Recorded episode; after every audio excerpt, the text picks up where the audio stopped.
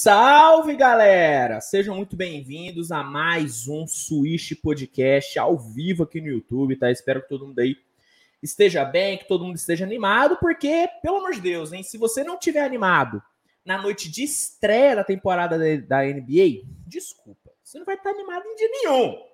Em dia nenhum, meu parceiro. Então, tomara que você esteja aí é, compartilhando esse sentimento de empolgação comigo.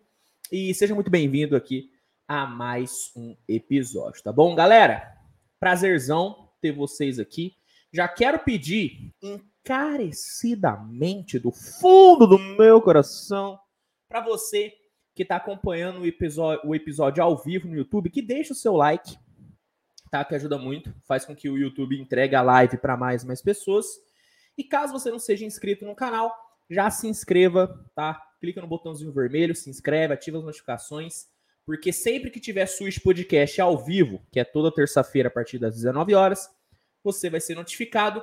E assim que sair vídeo novo no canal, coisa que sai o dia inteiro, vamos falar bem a verdade, é o dia inteiro saindo vídeo, você também recebe a notificação na hora e aí não perde nada que rola no mundo da NBA, fica por dentro de todas as notícias. Então, peço logo de cara que você faça isso aí, por favor, tá bom?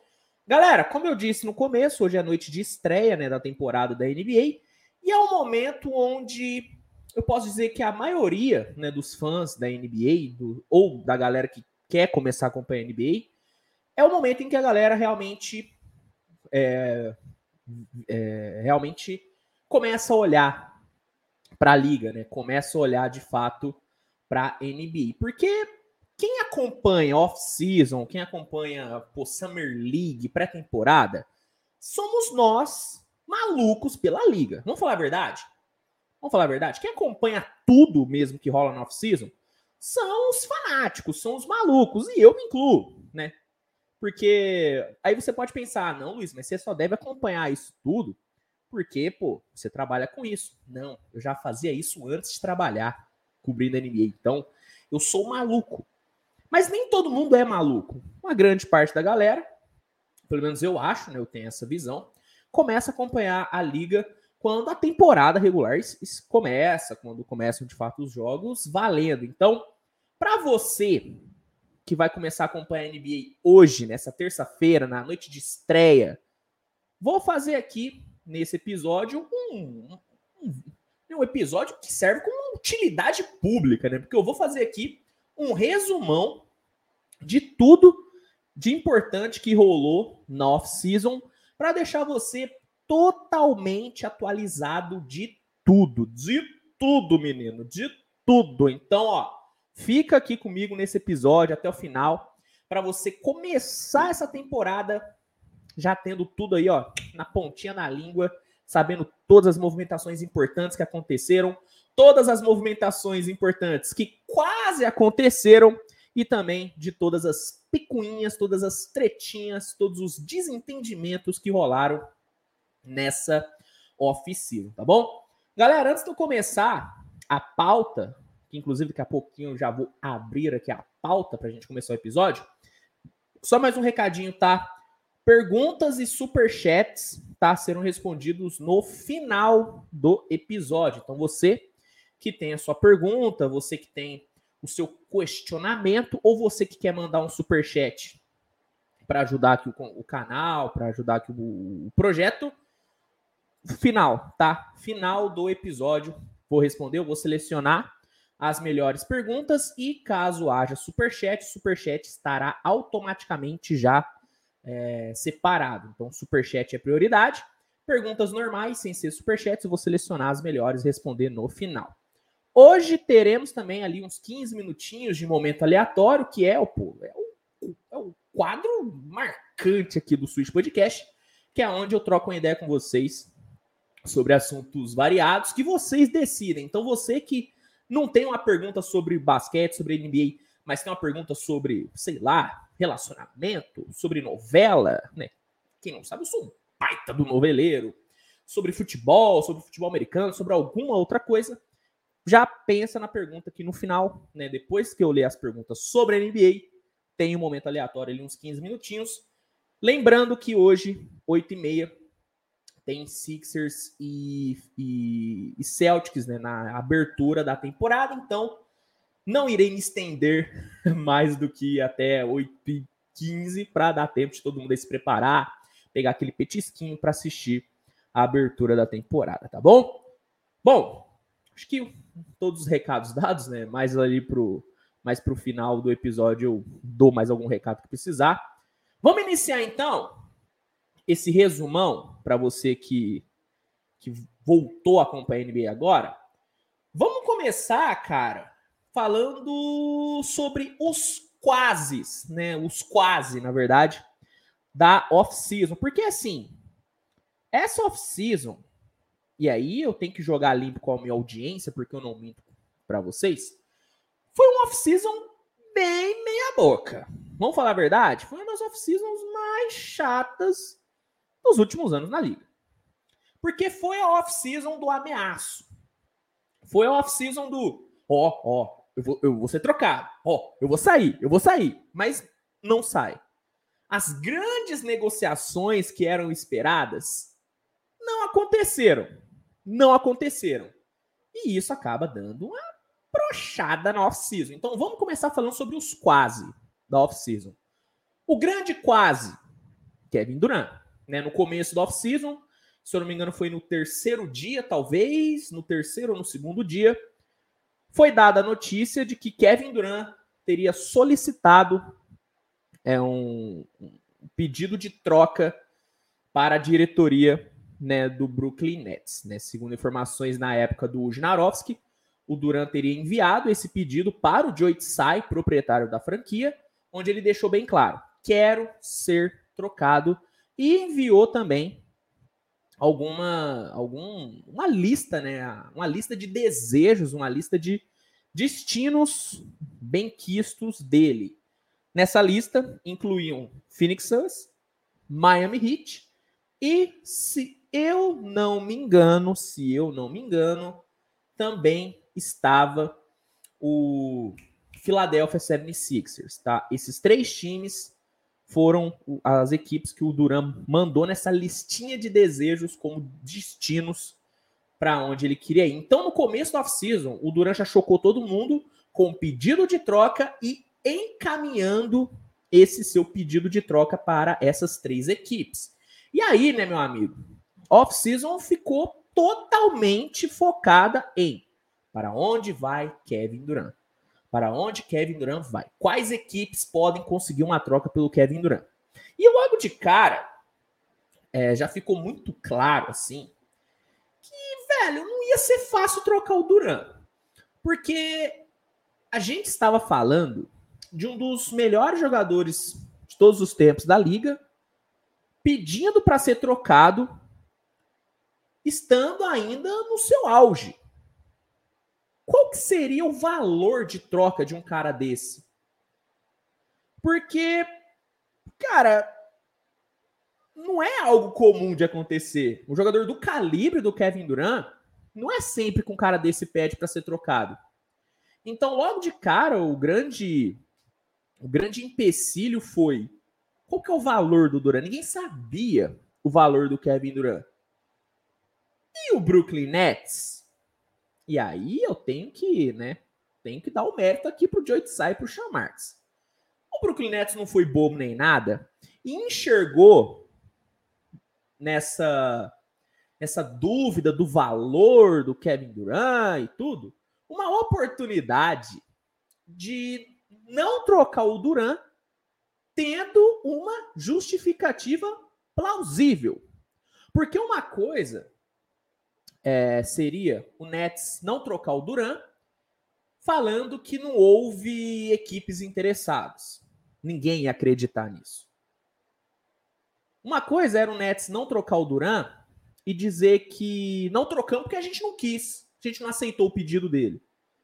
A imprensa, a mídia ia aceitar. Agora o Duran, não. Ia ficar um clima de merda no Brooklyn Nets. Não que não tenha ficado, mas ia ficar ainda mais.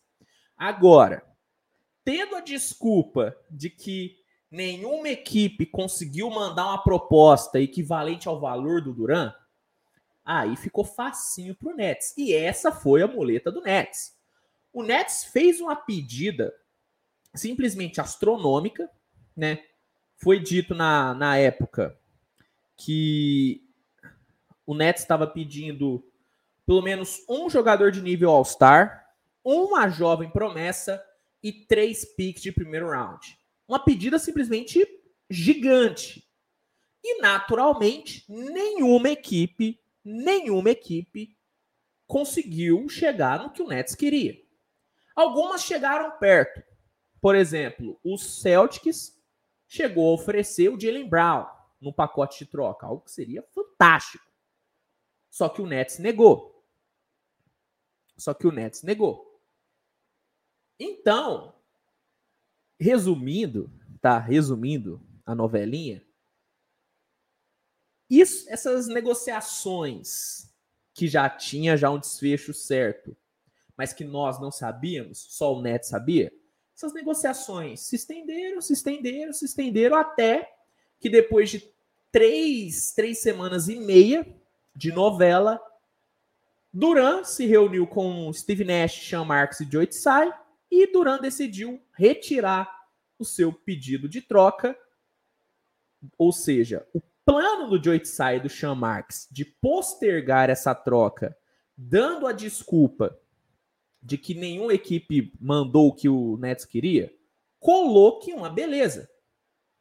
Só que quem acabou saindo perdendo foram nós, porque a gente ficou acompanhando essa novela, acreditando que o Duran iria para uma outra equipe, acreditando que o Duran iria movimentar a off-season da mesma forma que ele, que ele movimentou a de 2016, 17, quando ele foi para o Golden State Warriors.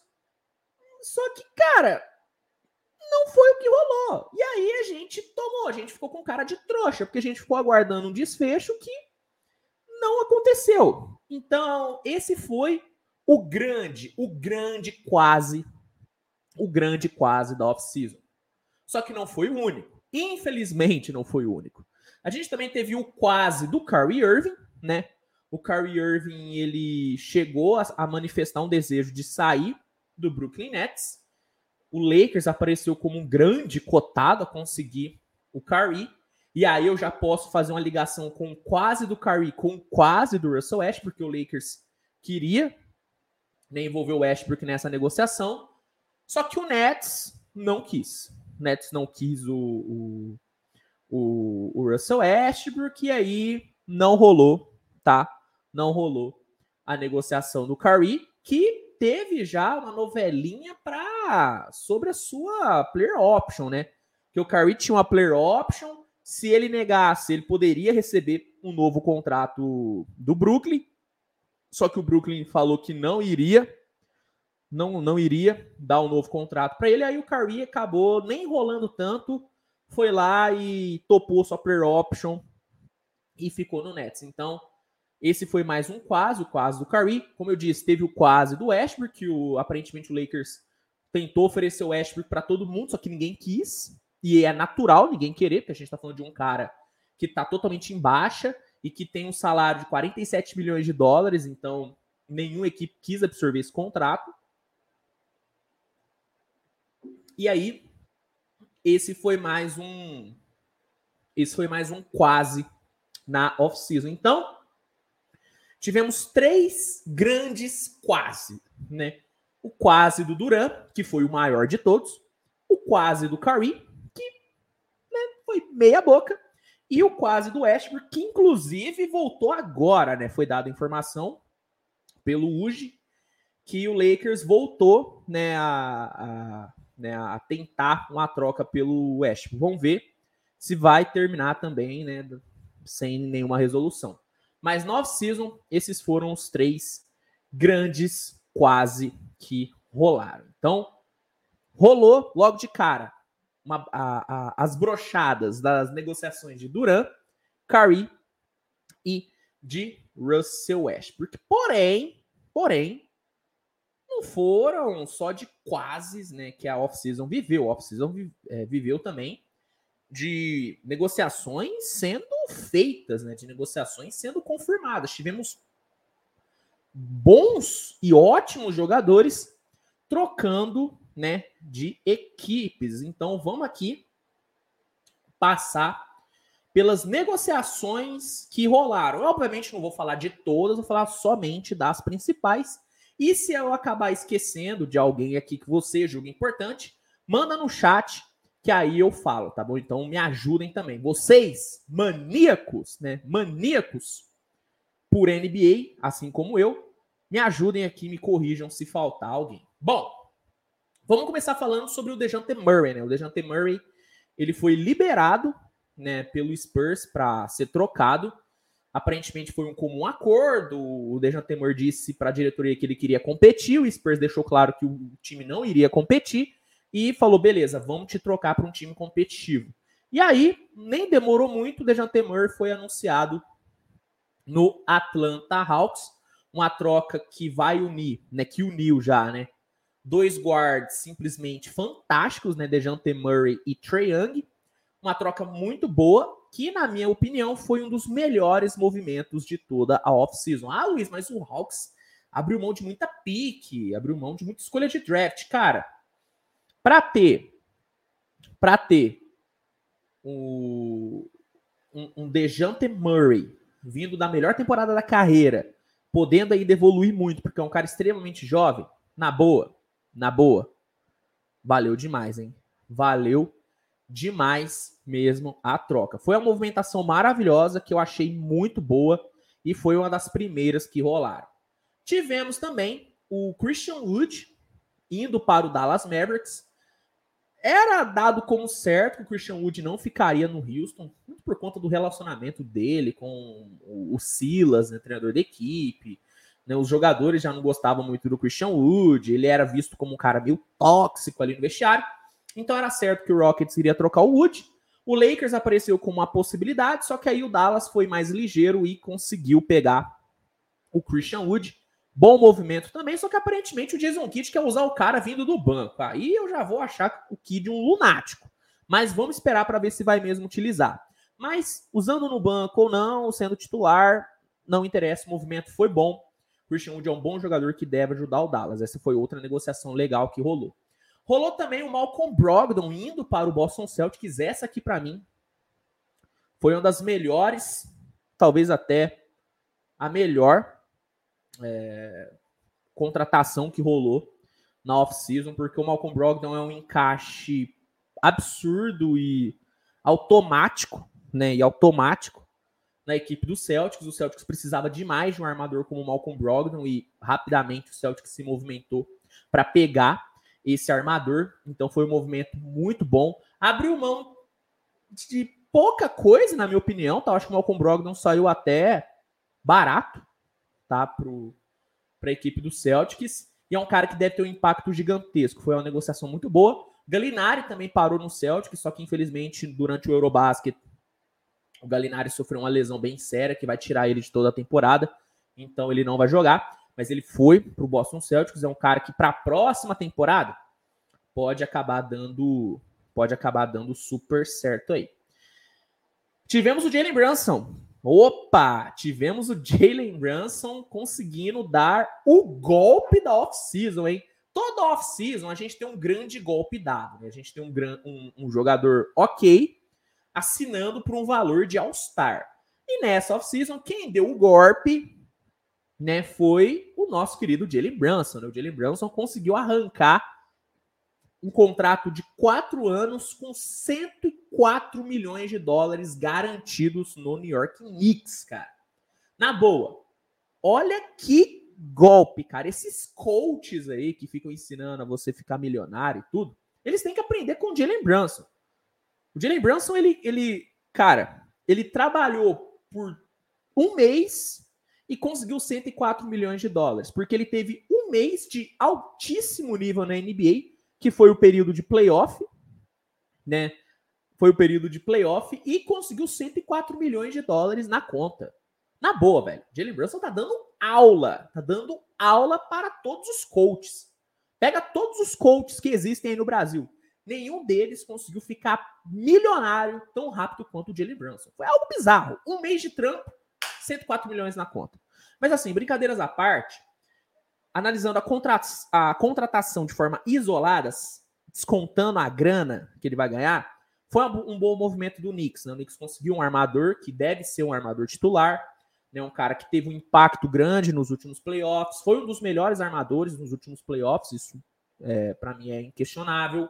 Um jogador de um encaixe muito simples em qualquer sistema, então, independentemente da forma que o Thibodeau queira escalar o Knicks, Jalen Brunson vai ter um bom encaixe.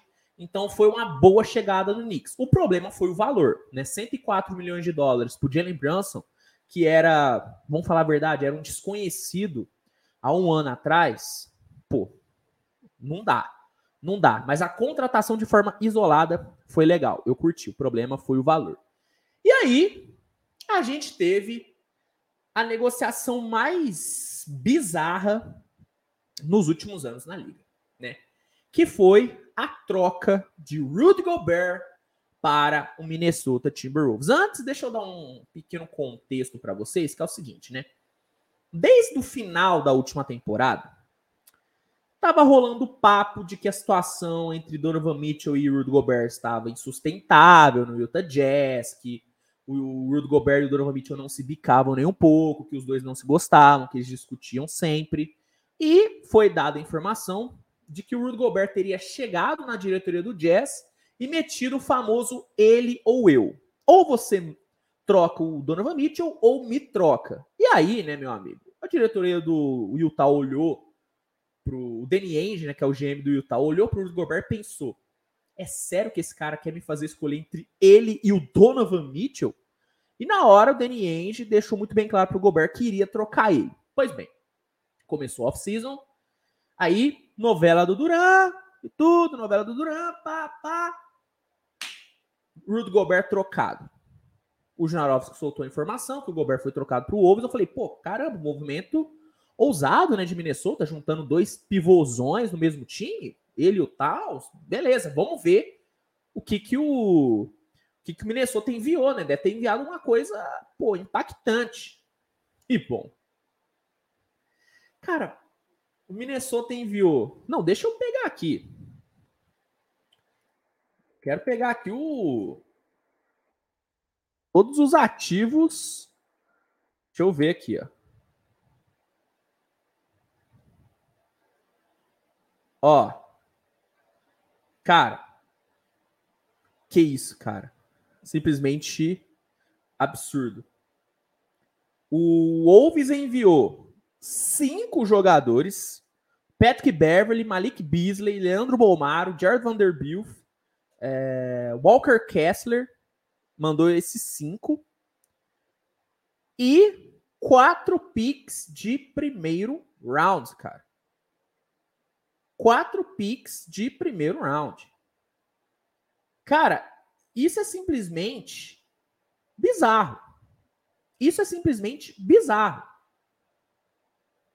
Foi isso que o Minnesota enviou pelo Rudy Gobert. Que com todo respeito peito do mundo. Não é, não é, não é um jogador de nível elite. É um defensor de elite, mas não é um jogador. Não é um jogador de nível elite. E aí rolou essa troca simplesmente bizarra, esse delírio, esse surto coletivo. E o Rudy Gobert foi parar no Minnesota Timberwolves. E aí cabe um disclaimer.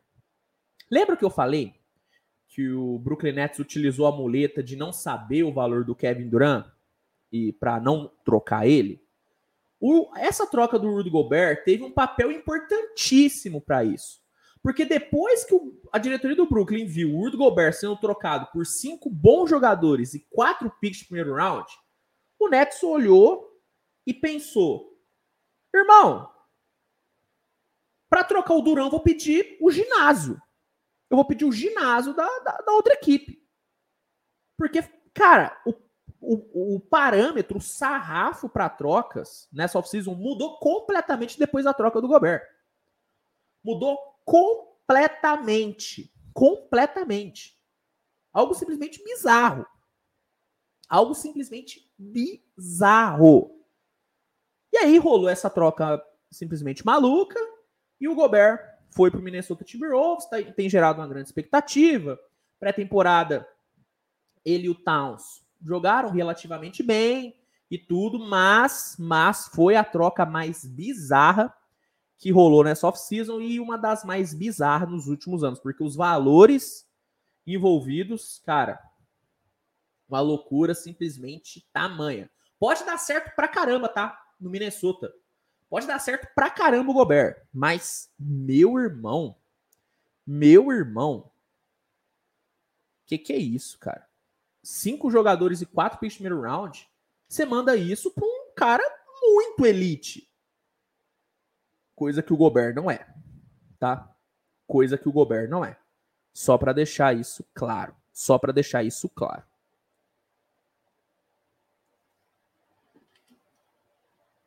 E aí, a gente teve a grande troca, né, dessa off-season, que foi a troca do Donovan Mitchell, né? Quando o Gobert foi trocado, muito começou a ser questionado se o Jazz trocaria o Donovan Mitchell. Porque muito, muito né, é, foi falado de que ah, agora que saiu o Gobert, o Mitchell fica e o Jazz pô, reconstrói o time ao redor do Mitchell. Só que eu, particularmente, dava como certa dava como certa a saída do Mitchell. Porque ficou muito claro na, nos últimos playoffs que o Donovan Mitchell não aguentava mais jogar no Jazz. Que ele queria ir por um time que desse para ele a possibilidade de ser campeão. E a saída do Gobert não ia mudar isso. O Mitchell não ia querer ficar no Jazz mesmo sem o Gobert. Ele queria sair do Jazz. Ele queria ir para um mercado um pouquinho maior, para um time melhor. Então, quando o Gobert saiu, mesmo a galera falando que não, agora o Mitchell fica, eu já tinha certeza de que ele iria sair. E aí, algumas semanas depois do anúncio da troca do Gobert, foi dada a notícia de que o Mitchell é, teria pedido para sair da equipe do, de Utah. E aí começou a novela Donovan Mitchell. De cara, o Knicks apareceu como o grande cotado, né? Inclusive tinha muita gente dando como certa a troca, né, do, do Donovan Mitchell para o New York Knicks, muita, muita gente dizendo não, vai ir, vai ir, só não sei o valor, mas ele vai ir, isso é certeza, ele vai ir para o New York Knicks. E aí, cara, não, não é querendo pagar de bonzão que eu já sabia do futuro, mas, cara, eu sempre olhei, né, não olhei com muito bons olhos a ida dele para o Knicks, porque assim, para para pensar comigo, tá, gente? Você tá na posição do Donovan Mitchell. Você tá num time que não vai competir, pelo título, poderia competir pelo playoff, tá? Mas pelo título não ia competir. Você pede para sair e aí você é trocado para o New York Knicks, que é um time que talvez pegue nem play-in nessa temporada. Sério? Ah, o grande mercado, jogando em casa. Beleza, mas sério isso? Não fazia muito sentido para mim. E de fato não fez, porque, surpreendendo muita gente, foi anunciado que o Donovan Mitchell foi trocado para o Cleveland Cavaliers. Uma, uma troca simplesmente maravilhosa, né? Onde o Cleveland conseguiu trazer o Donovan Mitchell sem abrir mão de nenhum dos seus pilares, né? Não, não, não precisou abrir mão nem de Garland, nem de Evan Mobley, nem de Caris LeVert, nem de Isaac Okoro, nem de Jared Allen. Cleveland conseguiu uma troca maravilhosa maravilhosa, onde envolveu principalmente Pixie Draft e o Laurie Marketing. Basicamente foi isso. E conseguiu trazer, né, naquele, naquele momento, o melhor jogador disponível no off-season. Porque o Duran já tinha anunciado que iria ficar, Gobert já tinha saído, Jalen Brunson já tinha assinado, Dejan Temer já estava em outra equipe e os outros caras não estavam disponíveis. Então, o Cleveland conseguiu um dos grandes movimentos de toda a off-season. Pegou o Donovan Mitchell e a expectativa agora é muito alta, né, cara? Eu, sinceramente, eu tô muito ansioso, tô muito hypado com esse Cleveland Cavaliers.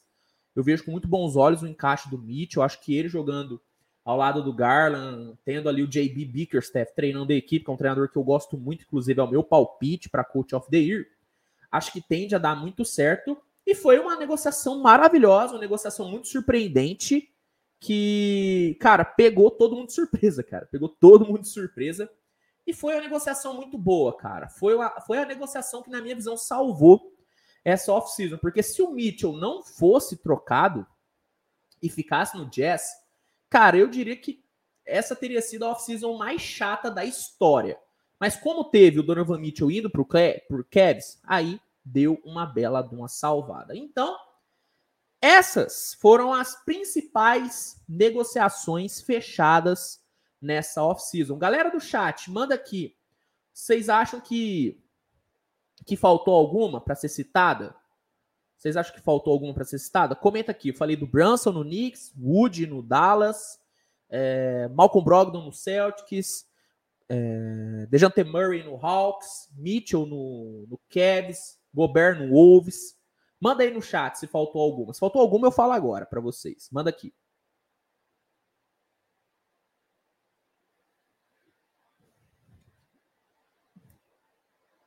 Ó, o Diogo Cardoso. Salve aí para Portugal, tamo junto.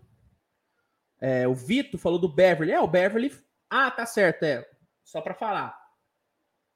O Beverly foi pro. Boa, boa, boa lembrança, viu, Vitor? O Beverly foi envolvido na troca, tá? Do Rudy Gobert, foi pro Jazz, só que aí o, o Lakers conseguiu uma troca envolvendo principalmente o Talen Harton Tucker e conseguiu trazer o Patrick Beverly, tá? Uma, uma boa negociação. Galera tá me lembrando das negociações do Sixers. Cara, muito bem lembrado, gente. Já tava passando batido. Ó, Philadelphia foi extremamente ativo no off-season. Talvez tenha sido o time mais ativo de toda, de toda off-season. É, rolou ali no comecinho, né, uma, uma novelinha da renovação do James Harden, se o Harden iria renovar, por quanto que o Harden iria renovar. E o Harden surpreendeu muita gente porque ele abriu mão de dinheiro. É, meu amigo, o Harden abriu mão de dinheiro em uma renovação, algo que nunca aconteceu na carreira dele, e ele fez, abriu mão de cerca de 30 milhões de dólares, tá? Em sua renovação, para dar essa grana é, na mão do Daryl Morey, GM do Sixers, para ele gastar no off-season.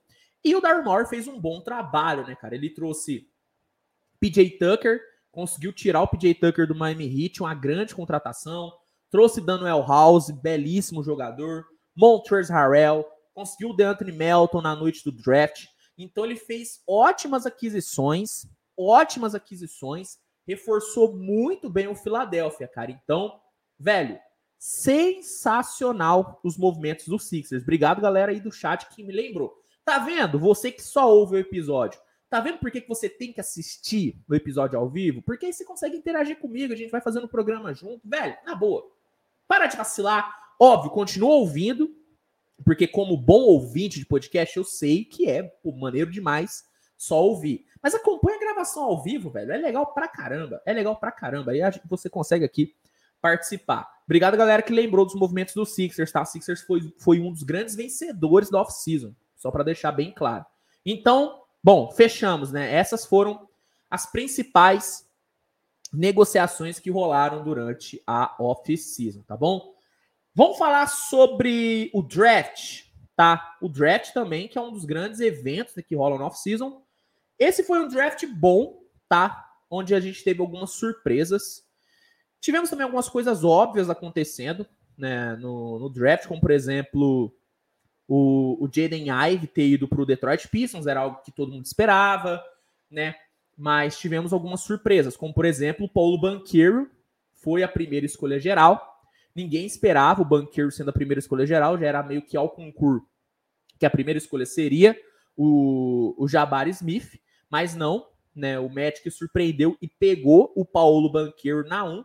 E pelo que a gente viu dele na Summer League e na pré-temporada, tá se mostrando uma boa escolha. O moleque tá muito bem fisicamente, jogando de uma forma muito madura, um ótimo encaixe, então tá se mostrando uma boa escolha. Mas na noite do draft foi uma surpresa, tá? Ninguém esperava o banqueiro saindo na 1.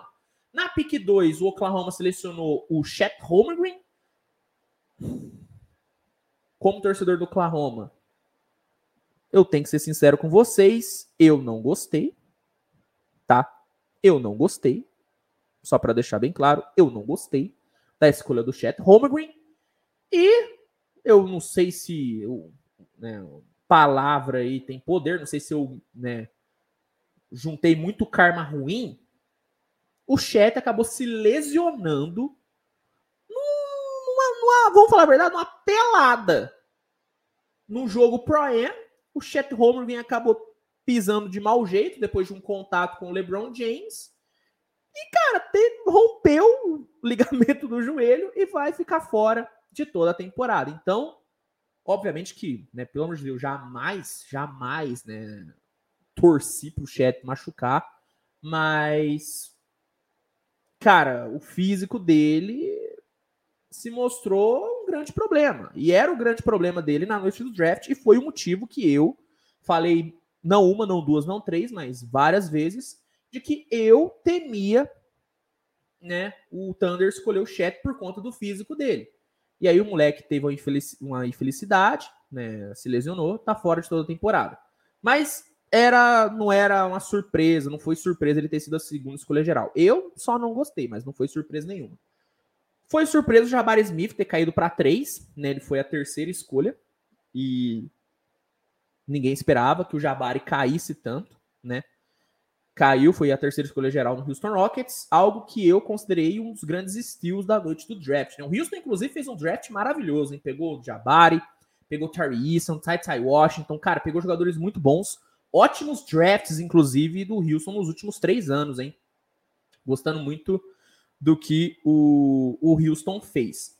Algumas outras escolhas interessantes. Que Murray no Kings foi uma escolha que na noite do draft eu achei muito errada, só que hoje eu já tô vendo com bons olhos. O moleque foi o MVP da Summer League, jogou muito na pré-temporada, então tem se mostrado uma escolha boa. Teve o Spurs pegando o Jeremy Sokan muito cedo, né? É um cara, um moleque que infelizmente pode acabar sendo um bust, né? Porque ele foi selecionado muito cedo e ele tem um teto um pouco baixo. A gente teve, vamos lá, a gente teve o New York Knicks trocando, cara, basicamente todas as suas escolhas do draft. E aí muita gente falou, não, tá trocando para pegar um grande free agent. Aí ele foi lá e deu 104 milhões na mão do Jalen Brunson. Brincadeira, né? Brincadeira. Deixa eu ver se teve mais alguma coisa relevante no draft. Pô, Gui Santos, pô, pelo amor de Deus, como que eu esqueci? Gui Santos, cara, foi selecionado pelo Golden State Warriors, né, no segundo round. Cara, foi sensacional o Gui. É, infelizmente, ele não vai jogar né, no Golden State nessa temporada. Ele vai pro filiado do Warriors na D-League, no Santa Cruz Warriors. Mas, cara, sensacional, velho. Foi maravilhoso, mesmo o Gui tendo sido selecionado na noite do draft. Mas sobre o draft, foi isso né? Foi isso, tivemos surpresas como Banqueiro na 1, Jabari na 3. Tivemos escolhas já dadas como certas, como o Jaden Ive no Pistons, porque ele já tinha deixado claro que ele não queria ir pro Knicks, e aí o Pistons se aproveitou disso e pegou ele. O Chet na 2, e né, tivemos a infelicidade do Chet se lesionando. Então, o, no draft foi isso, né? Acho que, acho que é, esse é o esse é o resumão aí, né, da noite do draft, tá bom? Vamos então passar para o próximo tema aqui da pauta. E galera, só lembrando, tá? É... É... Manda aqui no, no, no chat suas perguntas, tá? Que eu vou que eu vou responder. Ó, o Lucas Sotolani mandou, falou bem, tá? O Ive não queria ir por nada pro Kings também, tá? É que o Jaden Ive ele teria dito, tá? Nos bastidores, que ele não gostaria de ir para o Knicks e ele se recusou em treinar no Kings. Então ele tinha deixado muito bem claro para onde ele queria ir, que era Detroit. Ele havia falado nos bastidores que não gostaria de ir para o Knicks e por conta do Thibodeau, segundo informações, e ele também antes, né, nos workouts, ele nem enviou sua documentação para o Kings. Então ele tinha deixado claro que ele não gostaria de ir para nenhuma dessas duas equipes. Boa lembrança, viu, Lucas? Boa lembrança. Galera, vamos seguir aqui então. Vamos seguir aqui então. Vamos falar agora sobre as tretas que rolaram no off-season, hein? Tivemos algumas tretas.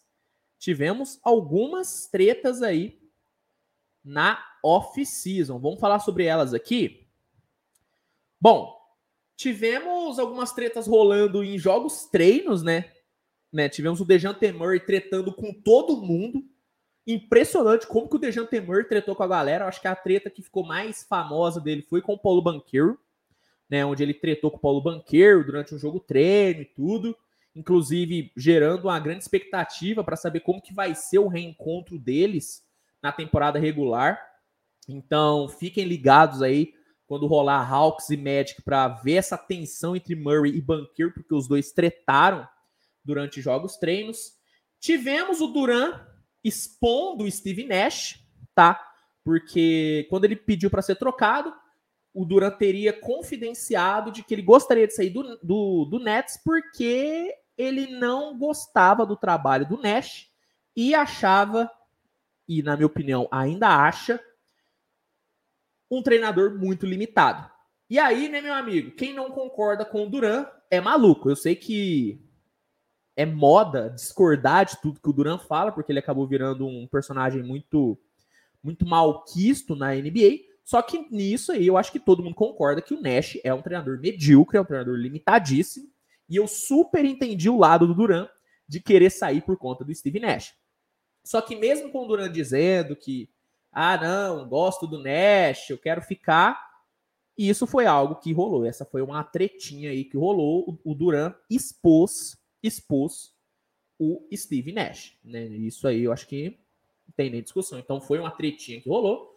Mas a grande treta, a grande treta da off-season inteira, rolou algumas semanas atrás, que foi o UFC no treino do Golden State Warriors. Vamos lá. Treinamentos, né, de pré-temporada. Treinamentos de pré-temporada lá no Golden State Warriors, tal.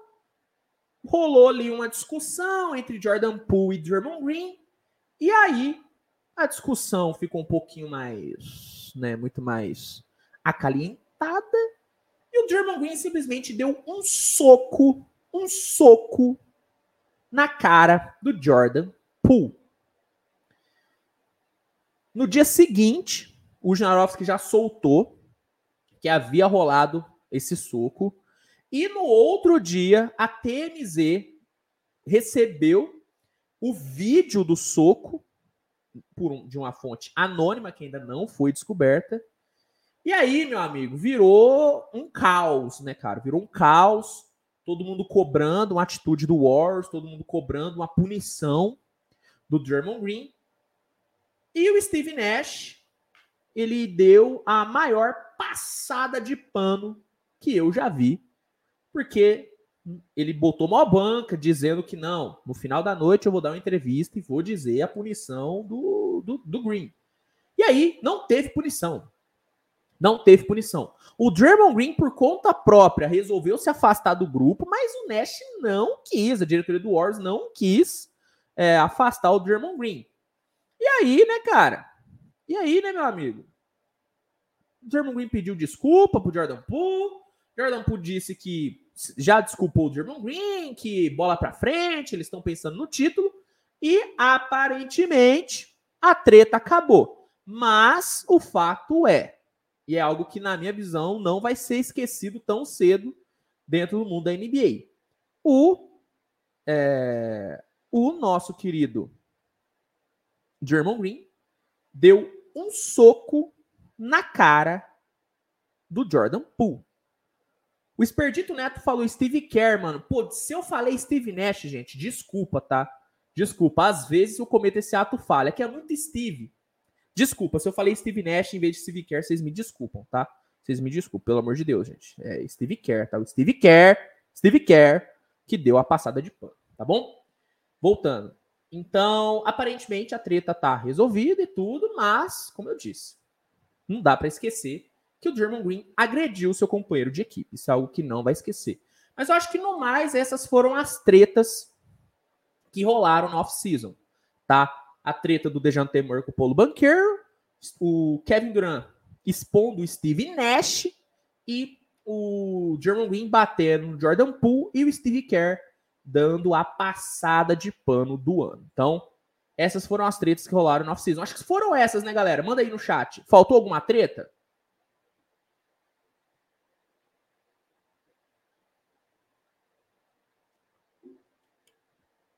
Bom, eu acho que não faltou nenhuma. Acho que todas essas, acho que todas essas foram todas as, as tretas. Vamos ver aqui. Uh... Ó, Lucas mandou aqui, né? É... Dejante também falou depois de ter saído do Spurs que o time. É, exatamente. O... Rolou que o Dejante Murray, depois que saiu do Spurs, deu entrevista bizarra, que até hoje eu não sei porque que ele falou isso, de que o, o... ele saiu do Spurs porque o Spurs, do jeito que tá, vai ser um time perdedor por mais 15 anos. Né? Uma declaração, na minha visão, desnecessária, uma declaração ridícula e desrespeitosa, ao meu ver. Uma coisa é você falar que que saiu né, do, do Spurs porque via que o time iria demorar para voltar a ser competitivo. Outra coisa é dizer que o time vai ser perdedor nos próximos 15 anos. Lembrando que o Dejan Temer está falando de uma das maiores franquias da história da NBA. Então teve isso também, tá? Teve isso também e olho também quando rolar Hawks e Spurs, tá? Porque eu acho que a torcida do Spurs não vai receber o Dejan Temer muito bem. Pô, o Samuel. Samuel lembrou aqui, cara. Teve a a do DeAndre Ayton, né? Que o Ayton ele quase foi pro Pacers, né? O Pacers mandou mandou uma proposta, né, pro Ayton. O Ayton ele era agente livre restrito. Os agentes do Ayton aceitaram a proposta, tá?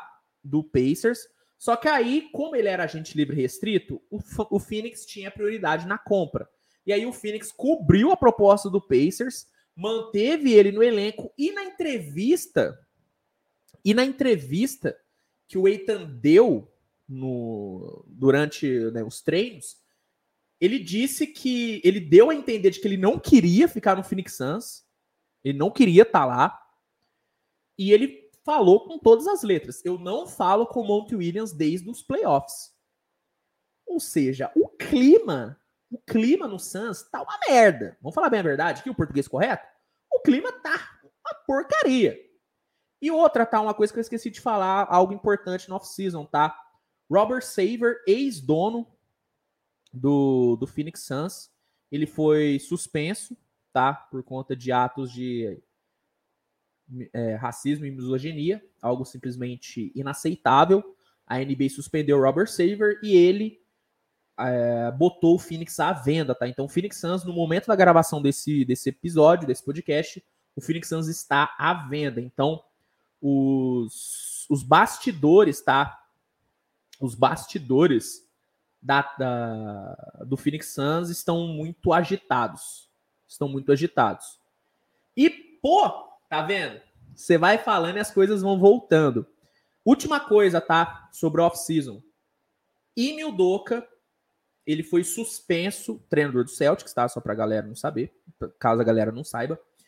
Emil Doca, treinador do Celtics, foi suspenso durante toda a temporada por manter relações com a funcionária do Celtics, algo que é estritamente proibido em todas as franquias da NBA.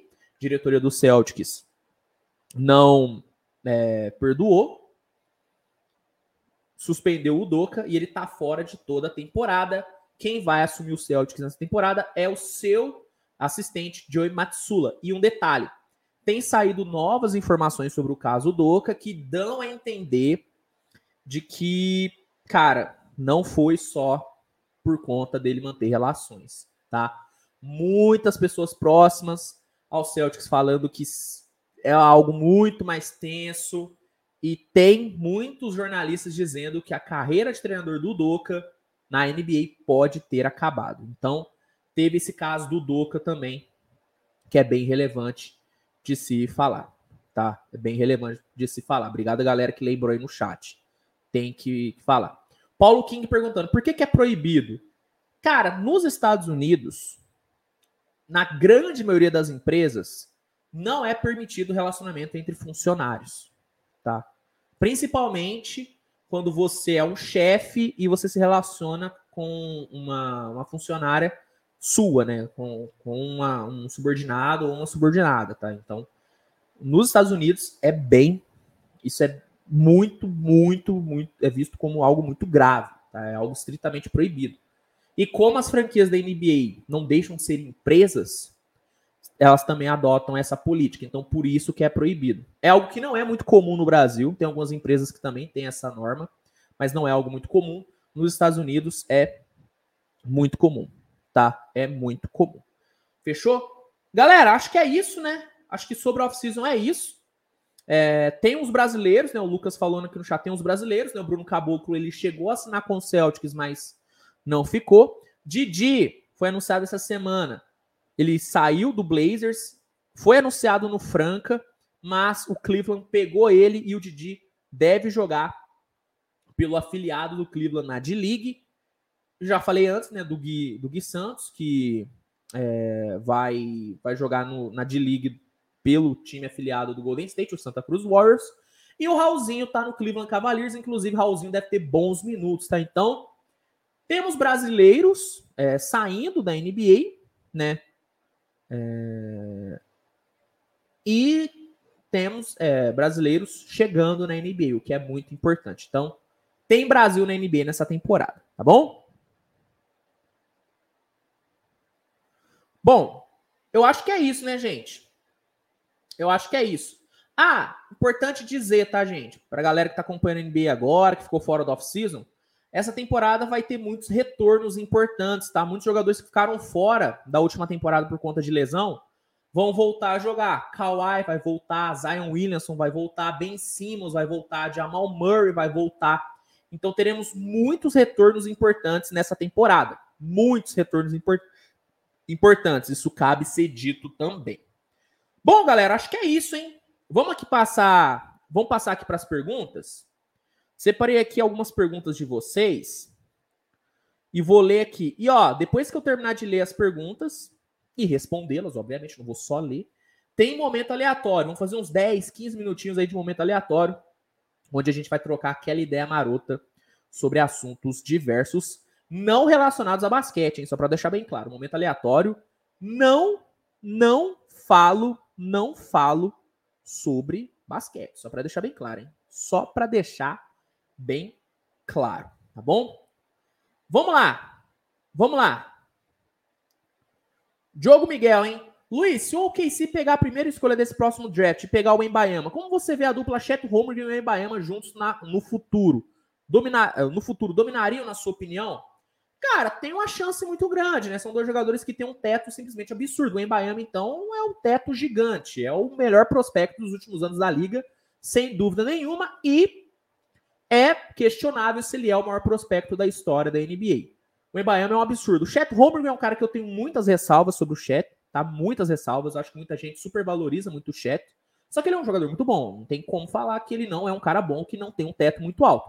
Eu só acho que você ter o Chet te dá mais contras do que prós. Mas os prós são muito bons, né? Então, são dois jogadores muito bons. Caso o Oklahoma consiga o Embayama, primeiro que eu ia infartar, né? Eu sempre faço a live, né, no, draft, vocês iriam me ver infartar ao vivo. Seria algo simplesmente absurdo, o que eu ia ficar maluco se o Thunder pega o Embayama. Mas eu também iria infartar a cada jogo do Thunder, porque são dois jogadores extremamente magros que me dão um medo absurdo sempre que sofrem uma pancada. Então a primeira coisa que iria acontecer é eu ficar, cara, em choque a cada jogo a cada jogo. Mas, mas, são dois jogadores de um teto muito alto e o Embayama é um cara que, apesar de ser tão magro quanto o Chet, o Embayama é um jogador que ele, ele não precisa ir para o contato sempre. Ele é um jogador que tem muito mais técnica do que o Chet, entendeu? E é um jogador muito melhor do que o Chet Romulo. Eu acho que não tem nem comparação entre o Embayama e Chet. Então, sim, são dois jogadores que podem dominar no futuro. É uma dupla de garrafão simplesmente bizarra em questão de potencial mas é uma dupla de garrafão que vai precisar passar o dia inteiro na academia, porque são dois caras que precisam ganhar corpo. Mas, pô, se você me der um contrato agora falando isso, topa o Miami Chat no seu time temporada que vem, cara, eu assino agora, onde você quiser, pelo amor de Deus. Não dá para desperdiçar essa oportunidade. Victor Suzano, quem vai ser o Rook of the Year? Keegan Murray ou Jabari Smith? Cara, primeiro que tem um vídeo aqui no canal onde eu dou os meus palpites para todos os prêmios individuais inclusive o Rook of the Year. Na minha visão, Keegan Murray e Jabari Smith vão concorrer, mas o meu palpite para Rook of the Year é o Paulo Banqueiro, tá? Eu acho que ele vai ter um, um, um espaço bizarro no, no, Orlando Magic. E acho que ele vem para ser o Rook of the Year. Tá? O meu palpite é o Paulo Banqueiro. Experdito Neto. LF, o Houston fez uma boa e empolgante pré-season e você nem cogitou colocar o time no top 10 no Power Ranking que você fez o vídeo. Comenta aí se você acha que o Houston pode surpreender já nessa season. Não, não acho que o Houston briga por nada nessa season e nem tem que brigar, tá? O season não tem, o Houston não tem time para brigar por play-in, não tem time para brigar por nada nessa temporada. Eu sei que tem um torcedor empolgado e tal, mas calma, gente, é um processo, é uma reconstrução. Inclusive, eu vejo até o Oklahoma mais pronto para brigar por alguma coisa do que o Houston, tá? Então, calma, calma. Houston não briga por nada. Por que, que eu não coloquei o Houston no meu Power Rank? Porque é o seguinte, cara, o Houston enfrentou adversários muito abaixo, muito abaixo, e o basquete mostrado pelo Houston não me empolgou, cara. Desculpa, não me empolgou. O Houston enfrentou ali o Miami Heat, mas, cara, né? Então, assim, é, eu não coloquei, primeiro, por nível de enfrentamento, e segundo, pelo basquete apresentado, cara. Não vamos falar bem a verdade, o Houston, assim, não me empolgou. Individualmente, teve coisas boas, tá? O Kevin Porter, Jalen Green, Jabari Smith, mas para por aí, cara. Para por aí. Não dá. Não dá. O Houston não briga por nada nessa temporada. Na minha visão, não briga por nada, tá? Não briga por nada. Fechou? Valeu pela pergunta. Desperdito, tamo junto. Lucas Sotolani pergunta para o final. Luiz, muito se fala do Vucevic no Bulls não dar certo. Acho que, ele, acho que seria uma boa troca pelo Turner ou um center que não seja assegurado no próprio time. Exemplo, Capela. Olha, eu se me der agora a opção de trocar o Vucevic pelo Clint Capela, eu aceito na hora. Para mim, o Capela tem um encaixe muito melhor nesse Bulls, tá? O Vucevic, ele na boa, cara, o Vucevic ele tá sobrando em Chicago. Eu, sei que pode parecer perseguição e tudo. Não é que eu acho o Vucevic um jogador ruim, eu acho que ele é ruim para o Bulls. Eu acho que para o que o Bulls precisa, o Vucevic não é a melhor opção. Não é a melhor opção. O encaixe dele com o DeRozan e Lavine é horrível e sem o Lonzo Ball, cara, ele fica totalmente avulso. Totalmente avulso dentro de quadro. Então, na boa, se me der a opção, Vucevic pelo Capelo, Vucevic pelo Miles Turner, que é melhor ainda, troco na hora, na hora, na hora. Tiago Cordeiro, minha pergunta, teremos Switch Indica nessa temporada? Tiago, eu já falei algumas vezes, eu acho que eu até falei aqui no Switch Podcast já. Não vai ter Switch Indica, pelo menos não por enquanto, porque, cara, em questão de tempo, é, em relação a tempo, para mim é inviável. Não tem como eu, eu, eu fazer o Switch Indica hoje, cara. A produção no canal aqui no Switch TVBR, que é a minha prioridade sempre, é, é, tá muito alta, tá? Eu sempre tento trazer o máximo de informações para vocês todos os dias, o máximo de análises, e isso acaba me tomando muito tempo, né? São seis, de seis a sete vídeos postados por dia. E aí postar aqui no Switch TV, cuidar das redes sociais, porque eu sempre tento alimentar meu Twitter, meu Instagram, Inclusive, me sigam no Twitter e no Instagram, arroba. E levar o Switch Indica, que é um. um, um que para quem não sabe, o Switch Indica era o meu canal onde eu dava dicas e tudo, de, de palpites, de apostas e tudo. É, levar, é, é, levar esse canal ainda, cara, é muito difícil. Para mim é, é inviável. É inviável. E o Switch TVBR para mim é sagrado, tá? Esse canal aqui para mim é sagrado. Então qualquer coisa que ameace atrapalhar o funcionamento do canal principal, já é algo que eu procuro, sabe, procuro descartar, sabe? A minha prioridade é o Switch TV, sempre. E chegou um momento em que não tava, eu, eu não estava conseguindo conciliar o Switch Indica com o Switch TV BR. Então, respondendo a sua pergunta, Thiago, não teremos o Switch Indica nessa temporada. Só se alguma coisa muito atípica acontecer muito atípica, mas mas é, no primeiro momento não vai ter, tá, Thiago? Não vai ter, não teremos Switch Indica nessa temporada, tá bom? Foi legal fazer, tá? Eu curti a experiência, vocês gostaram pra caramba, mas infelizmente chegou num ponto em que o Switch Indica estava começando a interferir na rotina do Switch TBBR. E aí, meu amigo, quando interfere aqui no meu bebê, no meu filhão, que é o Switch TBBR, aí eu sempre priorizo meu filhão, né? O Sushi BBR é o meu, meu tchutchuca, é o meu bebezinho, e, se, e, ele vai ter sempre a minha maior atenção. Então, por conta disso, por conta de tempo, não teremos Switch Indica. Fechou, fechou Thiago? Tamo junto. Obrigado pela moral, obrigado por gostar do Switch, do Indica, mas não teremos. Mas aqui no canal, cara, vai ter coisa pra caramba, tá? Análise de toda a rodada. e por meio das análises que eu faço da rodada, que eu faço dos jogos, que eu sempre trago de times também diferentes, eu sempre analiso o máximo de times possíveis por dia. Com base nessas análises, acho que você consegue lá moldar os seus palpites certinhos, tá? Então acompanha aqui o Switch DBR, que você vai ter uma noção muito legal. Só não vai ter o Switch Indica, tá? Só para deixar isso bem claro. Fechou, Thiago? Vamos lá. Degiel Santos. É, boa noite, Fernando. Sou fã do seu trabalho. Obrigado. É, a foto do. O fato do assistente assumir o Celtics faz com que o time perca muito com a punição do Doca? Cara, eu acho, tá? Eu acho que o Celtics perde bastante, porque o Doca é um treinador né, que já deu certo no Celtics, né? Mas o Matsula, ele mostrou na pré-temporada que ele tem algumas ideias bem interessantes sobre o basquete, que ele tem algum, alguns, né, algumas, algum, alguns pensamentos mesmo táticos bem interessantes, como por exemplo, contra-ataque com bola longa, em vez de ser um contra-ataque corrido, porque assim você pega a defesa mais desarrumada, um sistema sempre com dois guards passadores para ter um passe melhor para cuidar melhor da bola e um sistema um pouquinho mais voltado para a bola de três. Defensivamente, eu acho que o Matsula ele é meio negligente, né? Ele negligencia bastante a defesa em prol do ataque, mas ofensivamente ele é muito forte. Então, eu acho que por um lado perde, mas por outro lado ganha, né? Eu acho que o ataque do Celtics vai ser um dos melhores da liga por conta do pensamento do Matsula. Mas a defesa do Celtics talvez não seja tão boa por conta também do Matsula. Então acho que tem perdas e tem ganhos com a ausência do Doca, tá? Principalmente acho que o clima no Celtics fica um pouquinho melhor sem o Doca, porque para para pensar como que o Celtics iria administrar esse vestiário com tudo que tem saído sobre esse caso do Doca, seria complicado. Então acho que talvez a ausência do Doca seja até mais benéfica do que maléfica, tá bom? É, na, na minha opinião, tá? Pelo menos esse é o meu, essa é a minha visão, tá bom? Ó, para encerrar as perguntas sobre NBA, e aí a gente começa um momento aleatório, tá, gente? Aí a gente encerra, porque daqui a pouquinho tem, né, tem o...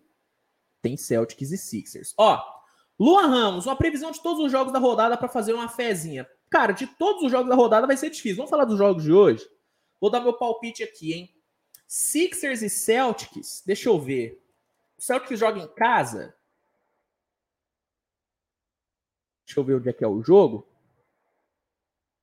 Deixa eu ver. O jogo é. Uh, no TD Garden. Cara, Celtics e Sixers, eu iria de Celtics, tá? O fator casa é muito é muito importante. O Embiid tem muita dificuldade de jogar contra o Al Horford, tá?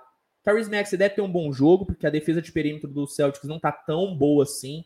É, o Marcus Smart é um baita defensor, mas ele vai dividir as atenções entre o, o Harden e o Tyrese Max, então acho que o Max vai ter um pouquinho mais de liberdade. Mas pelo fato do Al Horford sempre jogar bem contra o Embiid, o Celtics jogar em casa e o ataque do Celtics está bem mais móvel, eu acho que o Sixers vai ter muita dificuldade. Hoje eu iria de Celtics contra o Sixers, tá? Lakers e Warriors, para mim, é, Golden State, né? Noite de entrega de anéis, Warriors totalmente completo, o Lakers com muitas dúvidas, né? Schroeder não joga, Westbrook ainda é dado como dúvida. Então, eu confio muito mais no Golden State, cara. Acho que eu nem penso duas vezes entre Warriors e Lakers, Warriors na cabeça. Então, hoje meus palpites seriam Warriors e, e Celtics, tá? Seriam os meus dois palpites para os jogos de hoje, tá bom? Bom, vamos para um momento aleatório então, galera. Manda aí no chat, curtiram o episódio de hoje? Manda aí no chat para mim, para mim saber. E mandem agora perguntas não relacionadas a basquete, tá? Vamos fazer aqui uns 10 minutinhos aqui de momento aleatório. E aí a gente finaliza o episódio. Então, ó, vamos lá, hein? Momento aleatório está no ar. Mandem as suas perguntas, lembrando, não relacionadas a basquete, que eu vou responder, fechou?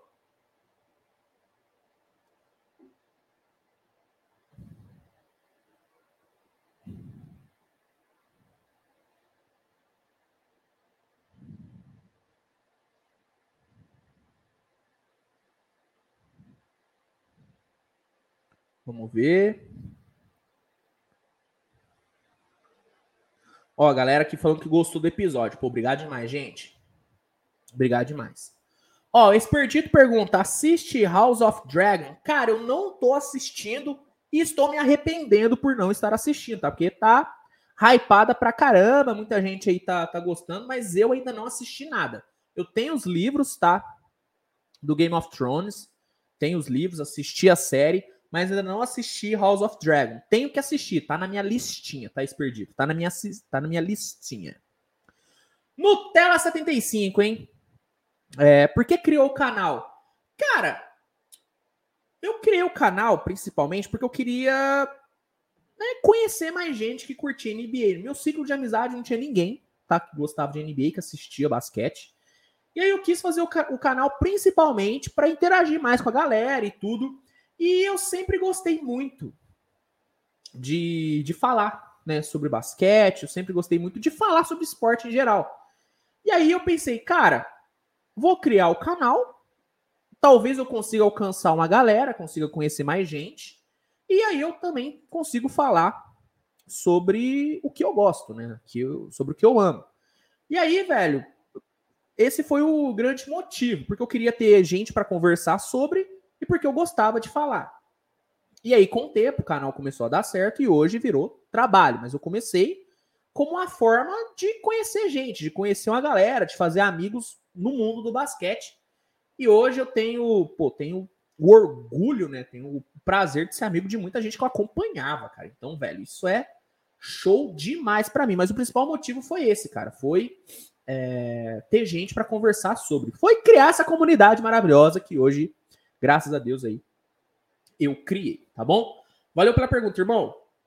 O que faz no tempo livre? Cara, eu sou nerdão, né, velho? Então eu gosto muito de ler e de jogar videogame. Hoje são as duas coisas que eu mais faço. Né? Quando eu tenho um tempinho livre, o que tá difícil, porque a temporada consome muito, mas quando quando eu eu tenho tempo livre, eu costumo ler, tá? Ou jogar videogame, tá? É, é o que eu curto fazer. Muito, inclusive. Muito, muito. Laudivan Araújo, quem vai, vai, é, quem vai ser campeão para você da Copa? Cara, Brasil, né, velho? Eu tô muito confiante na seleção brasileira. A França tá sucumbindo, né? Só tá dando coisa errada na França. Kanté tá fora. O Mbappé tá com um clima péssimo, né, no vestiário. Então, assim, tudo tá conspirando para dar Brasil. Confio muito no Brasil. Hoje, meu palpite é o Brasilzão, tá bom? Hoje é Brasil, Bra, Brasilzão. Brasilzão é foda, né? Brasilzão. Eu acredito no Brasil. É, já que você gosta de esportes, o que acha da luta do Charles do Bronx, da Brasil? Cara, eu gosto muito do, do nosso querido Charlinho, tá? Sou fã do Charlinho. Para mim, ele é o melhor, é o melhor jogador no chão. Jogador, melhor lutador né, no chão no UFC. Gosto muito da técnica dele, moleque sangue bom pra caramba, né? Eu assisti já alguns podcasts que, do, com, com o Charles. Moleque, gente boa, coração bom pra caramba. Acho que dá Charles, cara. O Charles tá pronto. O Charles tá pronto. O moleque é bom, o moleque é bom demais. Bom demais. O Henrique Fuentes joga muito videogame? Jogo muito, cara. Em quantidade, não em qualidade. Eu sou ruim pra caramba. Mas eu jogo bastante, eu jogo bastante. É, o MJ, tá hypado pro Good of War Ragnarok? Demais, cara. Demais. É, o último que saiu, eu joguei com um, um, Play 5 emprestado do meu amigo. E eu já deixei claro para ele, cara. Quando sair o Ragnarok, me empresta de novo o seu Play 5 para me jogar. Porque eu tenho Xbox, né? não tenho Play. Então, cara, eu tô muito hypado. Eu sou muito fã né, da franquia, né? Eu jogo, eu jogo of War há muito tempo, desde a época do Play 2, velho. Então, Sou muito fã, sou muito fã e tô hypadíssimo, hypadíssimo. É, Lucas, Lucas Sotolani. Tem algum esporte que você gostaria de adentrar da mesma maneira que entrou no mundo do basquete e do futebol americano? Cara, eu queria muito gostar de beisebol, velho. Só que eu já assisti algumas vezes e eu não consegui gostar, velho. Mas eu vejo o público que acompanha beisebol, um público pô, engajado pra caramba, galera apaixonada. Só que Putz, cara, eu não consigo, velho. Eu queria muito gostar de beisebol, muito. Só que eu não consigo. Se tivesse algum esporte que eu pudesse magicamente começar a entender, começar a gostar agora, seria beisebol. Eu queria muito gostar de beisebol, mas infelizmente eu não fui né, capturado pelo nosso querido beisebol, por enquanto. O máximo, quando começou a acompanhar basquete? Bom, eu disse que eu não ia responder perguntas sobre basquete, mas essa é uma pergunta um pouco diferente. Vou, vou responder. Cara, eu comecei. É, comecei a acompanhar em 2008. 2008, né? Eu vi um dos jogos das finais daquela temporada entre Celtics e Lakers na casa do meu padrinho. Depois eu fiquei um período sem acompanhar, porque eu não tinha TV a cabo e não é igual hoje, que, cara, né? Hoje é mole de se assistir NBA. Tem tudo que é lugar. Ainda mais nessa, nessa próxima temporada. Você só não assiste NBA se você não quiser. Tem até na CNN. A CNN vai transmitir jogos na NBA. Coisa bizarra, né? Mas na época não tinha. Então fiquei, depois de 2000, fiquei um tempão sem, sem acompanhar. Vou conseguir voltar em 2011. É, consegui ali um Piratex, né? Comecei aí um um Piratex, consegui assistir. E a partir da temporada, e a partir da temporada 12 13, não, 11 12, temporada 11 12, e aí eu comecei a acompanhar igual um maluco e tô até hoje. Então, primeiro jogo que eu assisti foi em 2008 e a partir de 2011 eu comecei a acompanhar fielmente a maior liga de basquete do planeta. Fechou? É... Experdito perguntou se eu já tentei hockey. Cara, nunca assisti uma partida de hockey, velho. Nunca assisti. Nunca assisti. Mas tá aí, cara. Vou tentar. Vou tentar. Tem, muito, tem porradaria, né? Sai muita porrada no hockey. Não sei. A única referência que eu tenho de hockey é o Wayne Gretzky, né? Por conta do Todo Mundo Odeia o Chris. Mas é a única referência que eu tenho sobre hockey. Galera, ó, vamos encerrar então o episódio, né? Agora, no momento da gravação, é 8 e 12 Daqui menos de, de 20 minutos aí, começa Sixers e Celtics. E como eu vou cobrir esse jogo aqui no canal, olha aí o spoiler, hein, galera que tá no YouTube. Assim que terminar Celtics e Sixers, vai ter vídeo analisando o jogo aqui no canal. Na mesma forma, também vai acontecer com Warriors e Lakers, tá? Isso é um sistema que eu comecei a fazer nessa pré-temporada de trazer análises pós-jogo, vocês gostaram muito, eu vou trazer para essa próxima temporada. Então, ó, atenção.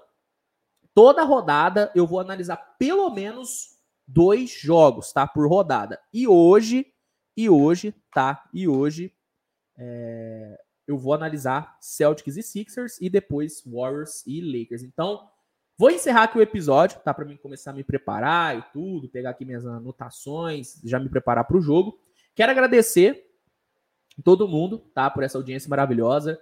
Né? Eu tô vendo que vocês gostaram muito do episódio, fico muito feliz, tá? Fico muito feliz demais pelo apoio de vocês, por vocês estarem curtindo o trabalho. É, fiquem ligados aqui no canal Switch TV BR, porque, velho, teremos conteúdo todo dia. Eu quero fazer uma cobertura, cara, gigantesca dessa temporada. Com certeza vai ser a maior cobertura que eu já fiz na temporada da NBA, sem dúvida nenhuma. Então, velho, você que está no canal há muito tempo, se prepare, porque você nunca viu algo igual que eu vou fazer. É, o que eu vou fazer aqui no canal, tá? Então, velho, fica ligado, fica ligado.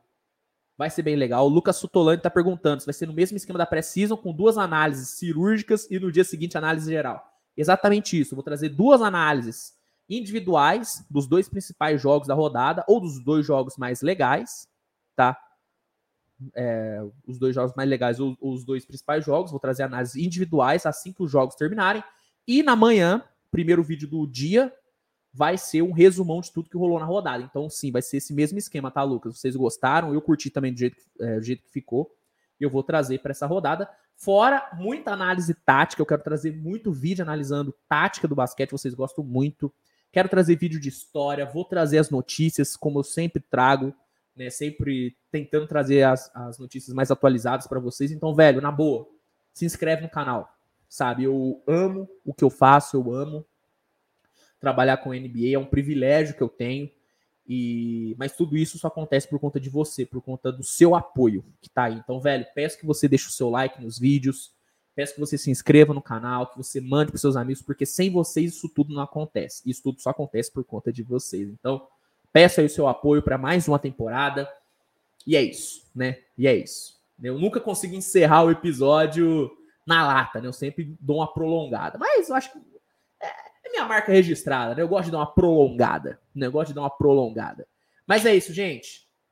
Obrigado mesmo, tá? Todo mundo por essa, por essa, por esse apoio, por essa audiência maravilhosa. É... Ó, rapidinho, tá? Rapidinho, antes que eu esqueça. Galera que tá assistindo, galera que tá assistindo, se você quiser assinar o NBA League Pass, que é a melhor plataforma de streaming de jogos da NBA, por sete dias gratuitos, recomendo fortemente que você utilize o link que tá no primeiro comentário fixado, porque por conta desse link, né, por meio deste link, você consegue sete dias gratuitos para testar o NBA League Pass e ainda consegue um desconto especial no plano mensal ou anual. Então, para assistir os dois jogos de hoje, de abertura, e todos os jogos dessa temporada, recomendo muito o League Pass, cara. É por onde eu assisto os jogos, tá? Eu recomendo muito, velho. Recomendo demais. E, por conta dessa oportunidade maravilhosa, não tem jeito, cara. São sete dias para você testar, sem pagar nada. E depois você ainda tem desconto no plano mensal e anual, cara. Então, ó, para ter esse desconto, para ter esses sete dias grátis para testar, só usando o link que vai estar no primeiro comentário fixado ou na descrição. Vou botar na descrição, tá? Melhor, vou botar na descrição aqui do episódio. Só clicar, se cadastrar bonitinho e garantir o seu League Pass para assistir essa temporada. Já é me esquecendo de dar essa dica marota para vocês. Não posso esquecer. Não posso esquecer. Então, ó, fica a dica NBA League Pass, link na descrição. Agora sim. Agora sim, posso encerrar o episódio. Tamo junto. Lembrando que esse episódio vai estar disponível no YouTube sob demanda, então quando você quiser assistir, se você perdeu alguma parte, é só entrar no canal que você vai assistir completo o episódio. E também vai estar disponível em todas as plataformas de áudio, tá? Então você que curte só ouvir, tá no Spotify, tá no Deezer, tá em tudo. Então é só você pesquisar ali bonitinho o Switch Podcast que aparece, tá bom? Galera, é isso. Vou encerrar, né? Já tô prolongando pra caramba o encerramento. Agora, agora acabou. Obrigado. Tamo junto. Fica comigo nessa temporada. Vai ser legal, vai ser bacana. Começa hoje. Ansioso pra caramba. Galera do YouTube, fica ligado porque tem análise saindo hoje na madruga. E amanhã de manhã um resumão completo. E é isso. Tamo junto. Abraço. Beijo para vocês. Beijo, beijo. E tamo junto. Tchau, tchau.